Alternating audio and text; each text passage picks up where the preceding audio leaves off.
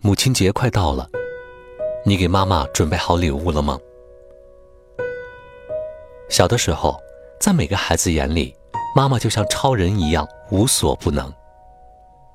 她可以毫不费力地做一大桌美味的饭菜，她可以边骑自行车边把唐诗倒背如流地讲给坐在后座的我听。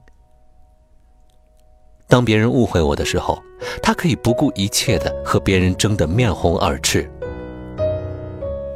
当我失落不开心的时候，他会给我讲很多大道理。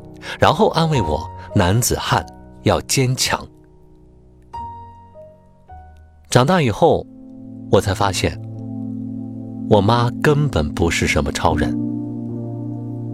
因为做一桌饭菜要费好大的力气，因为我被别人误会，她比我哭的还要凶；因为我失落的时候，她会认为自己帮不到我而自责很久。你有多久？没跟妈妈见面了，你有没有认真的了解过妈妈的身体状况呢？你知道吗？在中国，有将近两亿女性被盆底疾病所困扰，平均每三位妈妈中就可能有一位患有盆底疾病。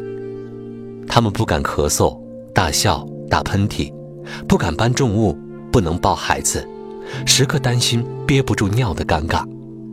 因为羞于启齿，很多女性都错过了盆底康复的最佳治疗时间。作为中国女医师协会“智慧母亲健康家庭”大型健康教育工程的重要公益活动，“美丽底蕴关爱女性盆底健康公益行”将在河北省迈开第一步。